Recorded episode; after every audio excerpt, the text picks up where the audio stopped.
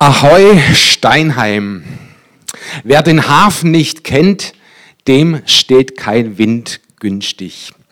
Wer kein Ziel hat, wer kein Ziel im Leben hat oder es nicht kennt, der weiß gar nicht, in welche Richtung er leben soll. Wie sind die Koordinaten auf der Seekarte meines Lebens? Für was oder für wen lebe ich? Nach welchem Kurs richte ich mein Leben aus? Für was stehe ich morgens auf? Gebe ich tagsüber meine Kraft und abends meine Zeit? Was ist der Sinn unseres Lebens, der Sinn meines Lebens? Was ist der Sinn, die Aufgabe, das Ziel deines Lebens? Stand 13. März 2016, 11.30 Uhr. Ich habe meinen Freund, den Herrn Google, nach dem Sinn des Lebens gefragt. Er gab mir fast 12 Millionen Einträge, fast 12 Millionen Antworten zum Sinn des Lebens. Ich habe nicht alle gelesen, aber das Angebot scheint mir mehr als ausreichend für ein ganzes Menschenleben.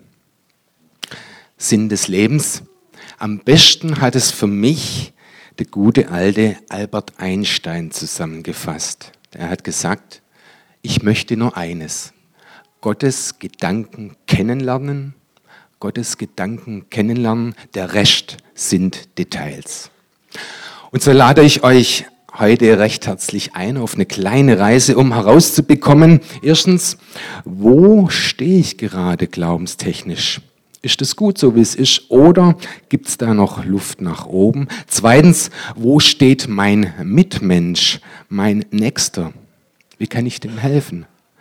Drittens, wohin will ich ihn überhaupt mitnehmen? Und dann auch, ist mir ganz wichtig, dass wir wieder sprachfähig werden, dass wir erklären können, an was wir eigentlich glauben. Und daher will ich gern auf vier Glaubensebenen, auf vier Plateaus eingehen, die in sich natürlich unterschiedlich sind, aber dank des Heiligen Geistes auch einem organischen Wachstum äh, untergeben sind und auch irgendwie ineinander fließend sind. Unterm Strich geht es immer darum, wie komme ich von meinem Sonntagsglauben zu einem alltagstauglichen Glauben und wie kann ich ihn behalten. Oder anders gesagt, nach der Predigt beginnt eigentlich der Gottesdienst. Kluge Köpfe haben einmal behauptet, der Mensch benutzt nur 10% seiner geistigen Kapazität, seines Gehirns. Nur einen kleinen Teil unseres Potenzials, unseres Gehirns wird benutzt. Und wenn ich heutzutage so manche Politiker anschaue, dann glaube ich das auch fast. Aber noch viel wichtiger ist, benutzen wir das ganze Potenzial unseres Glaubens? Leben wir die uns geschenkten und versprochenen 100% unseres Glaubens? Wer von euch kennt denn die Engelskala? Die Engelskala. Schon mal gehört? Steinheim? Du? Also das ist keine Aufstellung der verschiedenen Aufgabenbereiche der verschiedenen Engel, nein, sondern das ist eine Aufstellung der verschiedenen Entwicklungsschritte, die ein Mensch durchläuft, um seinen Glauben zu entwickeln. Sie wurde damals vom Missiologen James F. Engel entwickelt. Kann man mal googeln. Und ich will euch anhand von der Skala, anhand der verschiedenen Stufen die gehen von minus 8 bis plus 4, zeigen, wo ihr oder euer Mitmensch, euer Lieblingsmensch vielleicht steht. Die Skala fängt an bei minus 8, das ist der Zyniker. Der Zyniker lehnt alles Übernatürliche ab. Dann kommt minus 7, der Skeptiker. Der Skeptiker, er rechnet mit, er rechnet mit sowas wie mit dem höheren Wesen. Und wenn wir mit einem Menschen sprechen, der auf der Stufe minus 6 steht, müssen wir wissen, dass er sich als Zuschauer sieht. Als Zuschauer. Er hat ein sehr verschwommenes Bild vom Glauben. Bei ihm müssen wir erst eine, einige Dinge aufklären, müssen wir erklären. Hier darf man nicht mit so Worte kommen, das Blut des Lammes macht dich rein. Nein, das versteht er noch nicht. Und Jesus ging genau zu solchen Menschen, zu solchen Zuschauern und verbrachte viel Zeit mit ihnen. Und wenn wir das auch machen, dann bekommen wir Menschen, die Suchende werden, die ein Interesse am christlichen Glauben haben, die Suchende, minus fünf. Und wenn wir dranbleiben und der Heilige Geist durch uns wirkt, dann werden aus, aus minus vier Personen, den Wissenden, die das einfache Evangelium verstehen, aus denen werden dann minus drei Kandidaten, die zu Betroffenen werden und die eine positive Einstellung zum Glauben entwickeln. Und dann kommen die minus zwei, die Getroffenen, die persönlich betroffen sind. Und dann geht es langsam los. Und so Gott will, werden aus den minus zwei, werden aus denen minus eins Leute, die Überzeugten, die eine Entscheidung zu ihrer Lebensübergabe treffen und das Geschenk des Glaubens für ihr Leben annehmen. Sie wollen ein Kind Gottes sein und wollen, dass Jesus ihr Herr, ihr Kapitän wird. Der Herr Engel und die Bibel sprechen dann von Wiedergeburt. Die Wiedergeburt steht denn an. Nikodemus war vor 2000 Jahren ein kluges Köpfchen. Er war wirklich kein Intelligenzallergiker. Nein, er war ein führender Gelehrter und er hatte die Schritte minus 8 bis 0 durchschritten und wollte so langsam in die Plusbereiche einschwenken, wusste aber nicht wie.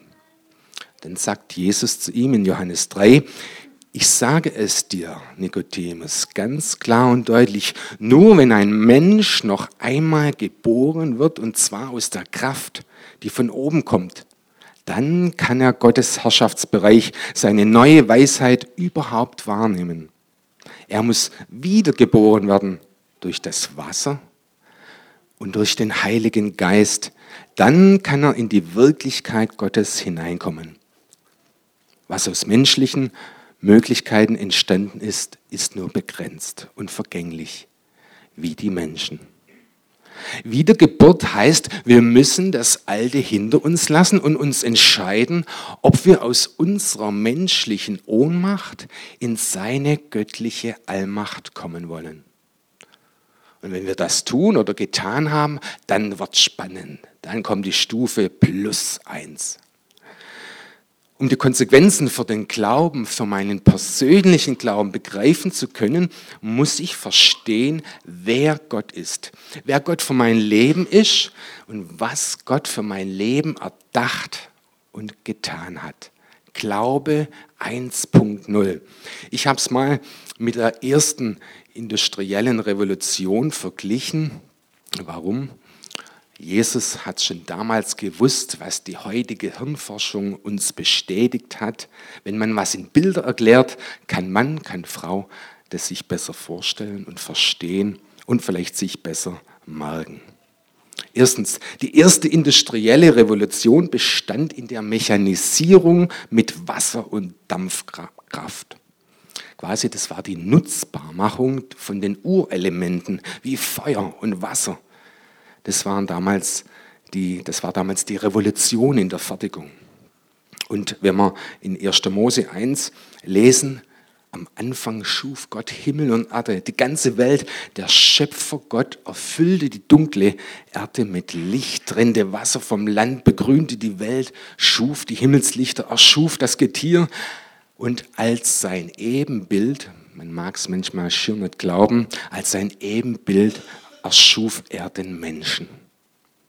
Und er segnete sie. Der erste Schritt, die erste Revolution in unserem Leben besteht darin, dass wir glauben, dass Gott uns segnet, dass Gott dich segnet, dich erschaffen hat mit allem, was ist und was kommt in der großen und in unserer kleinen Welt. Tom Stoppard, der Dramatiker und Drehbuchautor, sagte einmal, ich habe die Vorstellung, dass es Gott gibt, immer für absolut lächerlich gehalten, aber immer noch plausibler als die alternative Behauptung, dass grüner Urschleim, wenn er genug Zeit hat, Shakespeares Sonette schreiben kann. Und selbst die führenden Naturwissenschaftler sagen, wir können fast alles beweisen, wie es funktioniert, wie es entstanden sein könnte. Aber selbst bei allem möglichen Wissen und Erklärung, Erklären muss es letztendlich jemand gegeben haben, der alles gewollt hat und der Ordnung in all das Chaos der Atome gebracht hat. Ansonsten könnte man auch glauben, wenn man eine Kiste mit Bauklötze, Reiners Klötze, mit Bauklötze ähm, auf dem Boden ausleert, dass die Bausteine sich selbstständig zu einem Eiffelturm zusammenbauen können. Das geht nicht. Gott finden heißt den Sinn des Lebens finden.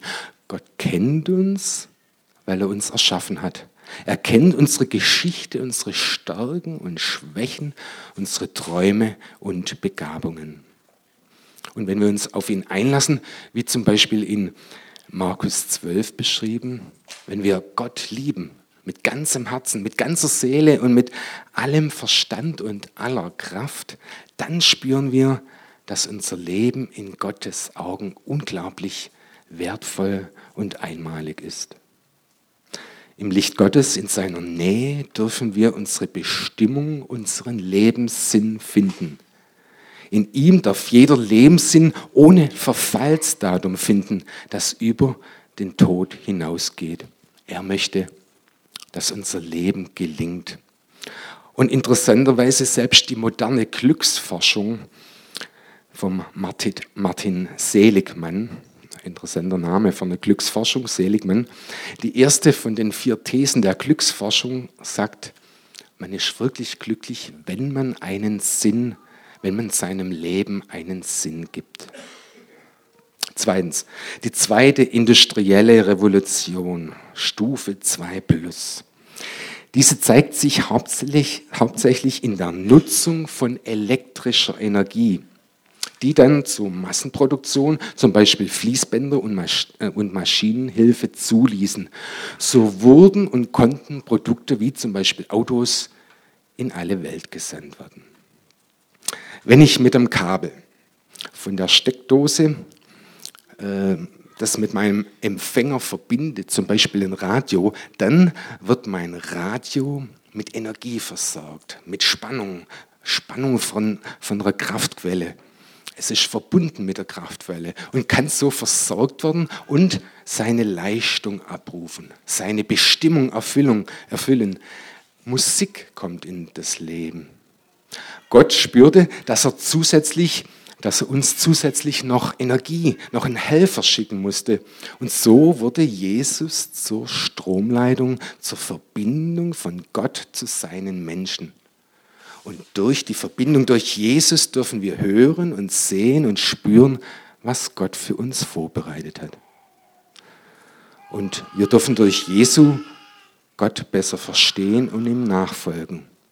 Und wir können wie von einem Radio nun hören, was Gott für unser Leben geplant hat. Die Leitung, die steht. Wir müssen nur einschalten. Und noch mehr Hilfestellungen hat uns Gott durch Jesus geschenkt. Nicht nur Gemeinschaft mit ihm, nein, sondern auch Gemeinschaft mit unserem Nächsten. Und wie in dem Bild von den Arbeitern am Fließband, gemeinsam, Hand in Hand, wenn man so zusammen steht und arbeitet, dann kommt hinten was Gutes, dann kommt ein tolles Produkt heraus. Glaube beginnt immer persönlich. Aber Glaube bleibt nie privat. Die moderne christliche Wissenschaft bestätigt uns das auch. Glaube, die Früchte entstehen lässt. Glaube, der Licht in der Welt ist, der entsteht und bleibt immer in einer Gemeinschaft. Denn wo ein oder zwei in meinem Namen versammelt sind, da will ich mitten unter ihnen sein. Matthäus 28.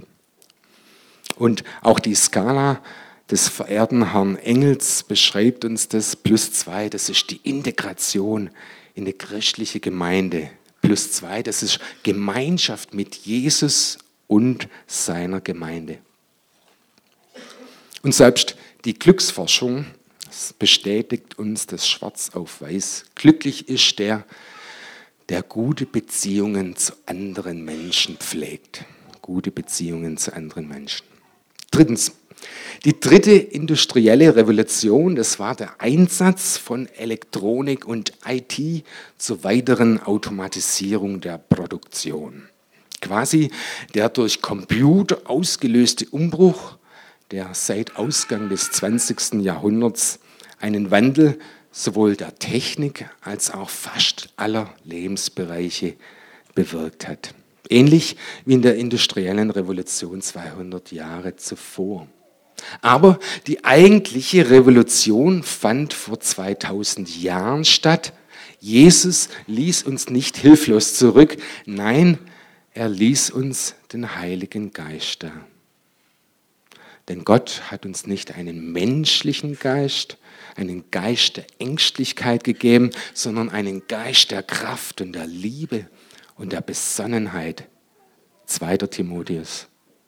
Und was vor 2000 Jahren mitten in Jerusalem in einem Dachgeschosssaal vor 120 Leuten passiert ist, das dürfen auch wir heute erfahren.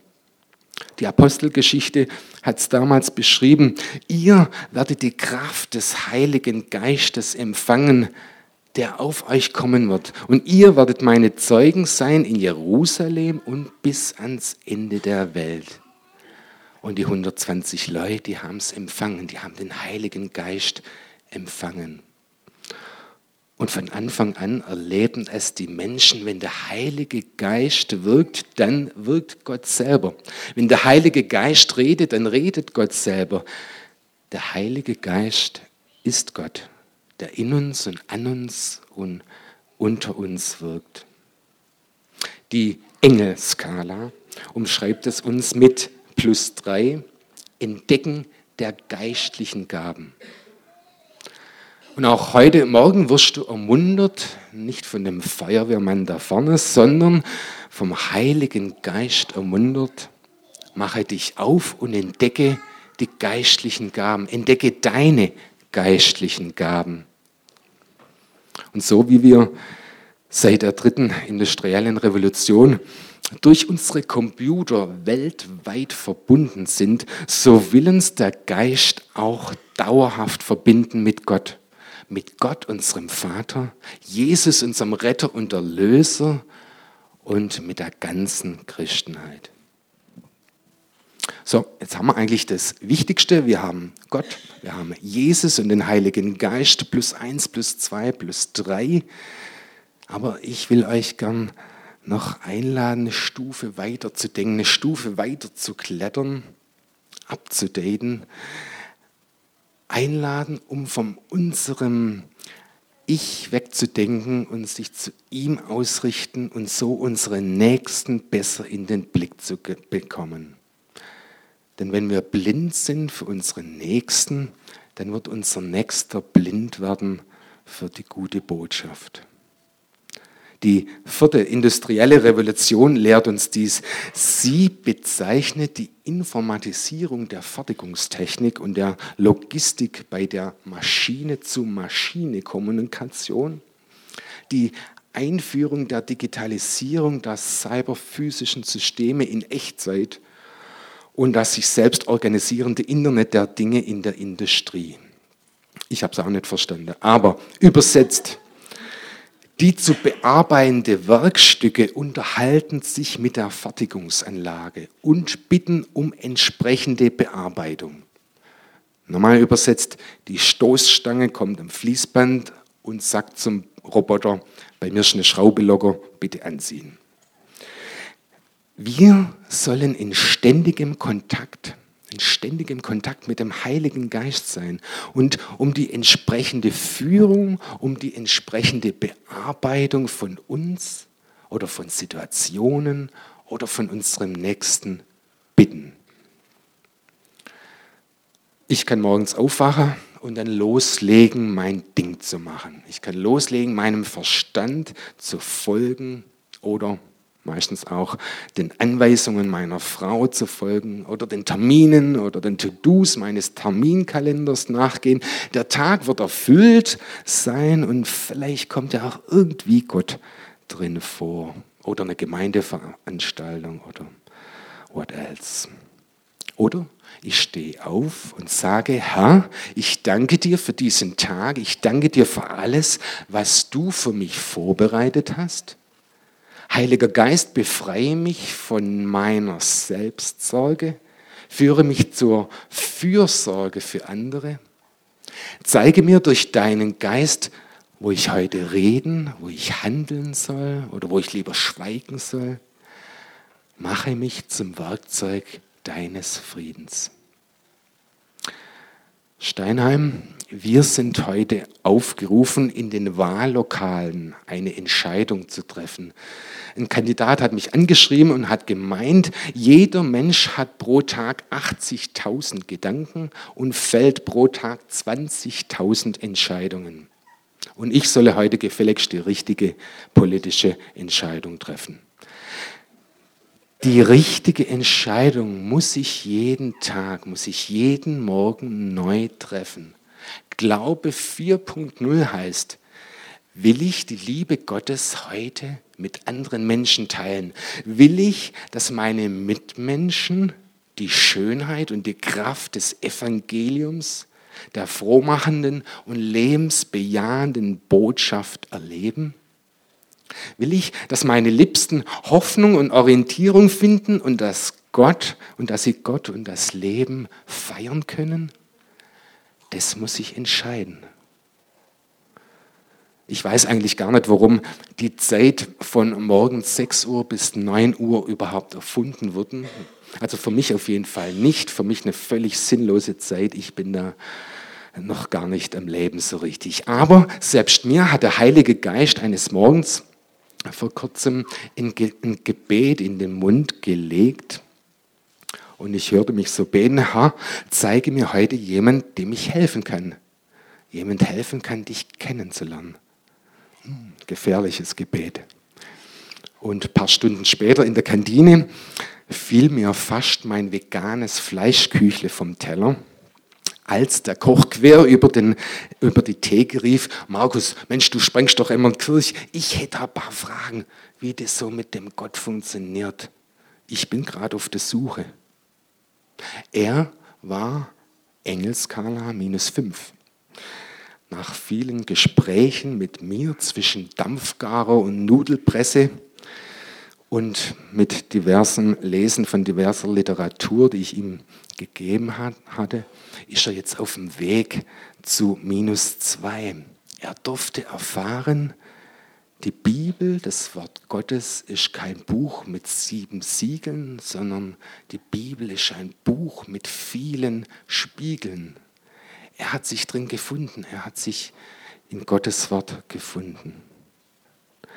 Glaube 4.0 heißt, die Kommunikation von mir zum dreieinigen Gott und meinen Mitmenschen so aufrecht erhalten und festigen, dass ich spüre, und jetzt kommt der Marksatz für heute, dass ich spüre, wo arbeitet gerade Gott und wo kann ich mitarbeiten. Wo kann ich mithelfen? Wo kann ich mitleiden, mitfreuen? Wo kann ich mitweinen? Wo kann ich mitmachen? Wo arbeitet Gott und wo kann ich helfen? Glaube 4.0 heißt, und so lautet auch die letzte, die 4 Plus These der Engelskala, geistliches Wachstum, praktizierte Liebe und Früchte des Geistes. Und diese Früchte des Geistes finden wir, wenn wir Jesus nachfolgen und wenn wir Jesus beobachten, wie er sein Glaube gelebt hat. Und einer seiner Schwerpunkte von Jesus war auf Gott hören, mit ihm in Verbindung bleiben. Er hat sich oft, oft, sehr oft mit Gott vernetzt und hat sich dann viel Zeit genommen für die Menschen, die ihm begegnen durften. Er saß den ganzen Mittag mit der Sünderin am Brunnen. Er lud den verzweifelten Zöllner zum Raclette-Essen ein. Er ging zum Kaufmann. Er kümmerte sich um die Aussätzigen. Er ließ Kinder zu sich kommen. Und er brachte und er legte seine, Mit und er seine Mitmenschen vor Gottes Vollmacht. Und so dürfen wir uns im Gebet auch Menschen zeigen lassen. Wir dürfen sogar vom, uns vom Heiligen Geist zeigen lassen, was wir beten sollen. Und dann uns Zeit nehmen für sie. Mit der einsamen Nachbarin einen Kaffee trinken. Mit unserem Patenkind wirklich mal über Gott und die Welt sprechen und mit unserem Arbeitskollegen ein Bier trinken gehen. Mit unserem Sportkamerad mal nicht nur über den VfB sprechen. Und dann erfüllen wir das, was Jesus für uns gedacht hat. Johannes 15, wer in mir bleibt und ich in ihm, dieser bringt viel Frucht. Oder den, welche der Geist Gottes treibt, die, die der Geist Gottes treibt, die sind Kinder Gottes. Römer 8. Glaube 4.0 heißt Geist voll Leben für andere als Lebensstil. Und wenn Gott zu dir heute Morgen gesprochen hat, dann mach es doch diese Woche einmal fest und probiere es aus oder probiere es mal wieder aus. Lass dir vom Heiligen Geist eine Person zeigen, lege sie vor Gott und nehme dir dann Zeit für sie. Wir brauchen manchmal gar nicht immer so große Missionsprojekte, die viel kosten und viel Aufwand bedeuten. Jeden Morgen, jeden Tag liegt das Missionsgebiet vor unserer Tür, vor deiner Tür, vor deinen Augen, vor deinem Herzen, vor deinem Mund. Und der Heilige Geist lehrt und zeigt uns, wie wir Verantwortung nicht nur für unser Leben, sondern auch Verantwortung für unsere Mitmenschen übernehmen können. Der Heilige Geist schenkt uns Liebe und Perspektive für unsere Nächsten und er schenkt uns Kraft und Weisheit und Worte. Und selbst die schöne Glücksforschung von Martin, Martin Seligmann bestätigt uns das in ihrem letzten Punkt. Sich für andere engagieren macht glücklich. Passt alles. Gott will uns alles, was wir brauchen, zufallen lassen und uns die Perspektive schenken. Schenke mir dein Leben, so wirst du alles gewinnen. Mit mir als Kapitän kommst du ins Ziel. Ich bewahre dich auf der Überfahrt und kommst in den sicheren Hafen. Zum Schluss noch eine kleine Anekdote. Ich war dieses Jahr, ich bin gerade in der Midlife Crisis, äh, war dieses Jahr äh, wieder segeln auf einem äh, Zwölf-Mann-Boot, äh, alles nur Männer auf dem Schwäbischen Meer. Und äh, abends, bevor es losgeht, tut man Ansegeln, nennt sich das, Ansegeln. Ich bin dienstbeflissen wie immer zum Kapitän gegangen. Der war leider ein bisschen äh, beschäftigt und nicht ganz so bei der Sache. Habe mich gemeldet, Leichtmatrose Brenner meldet sich zum Dienst, er bitte Kurs und Befehle. Äh, der Kapitän hat nur gesagt, äh, keine Ahnung, fahrt einfach ein bisschen hinaus und sucht ein schönes Plätzchen zum Abendessen. Das war ein großer Fehler. Ohne Kurs, ohne Ziel fuhren wir kreuz und quer auf dem Bodensee hin und her, kollidierten fast mit der Fähre und nachher mit dem Fischerboot. Der Steuermann steuerte Südwestkurs, der andere setzte das Großsegel, der dritte hat den Anker schon runtergelassen und der nächste hat das Vorsegel auf volle Kraft vorausgesetzt. Chaos. Am nächsten Tag bekamen wir einen klaren Kurs von unserem Kapitän und erklärte uns Hilfsmittel und Techniken. Und so kamen wir sicher und gut, trotz einiger Flauten und einem Gewitter und so manchem Gegenwind und wir mussten auch mal kreuzen, Umwege in Kauf nehmen. Aber wir kamen sicher und gut und froh gelaunt in Konstanz an. Glaube 4.0. Vertraue dem einen Kapitän, dem Kapitän, der Bescheid weiß, wo es lang geht. Bleibe ganz eng bei ihm auf der Brücke und verstecke dich nicht als blinder Passagier im Maschinenraum deiner Zweifel. Treffe eine Grundsatzentscheidung für den dreieinigen Gott und bestätige diese Entscheidung jeden Tag neu. So wie bei einem Liebespaar, wenn er zu ihr morgens ins Ohr flüstert, ich hab dich lieb Sprich viel mit dem Kapitän, lass dich ausrüsten, so steht dir der Wind günstig. Er sorgt für dich, gibt dir Anweisungen und schenkt dir eine tolle Reise und bringt dich und deine Liebsten sicher in den Heimathafen. Amen.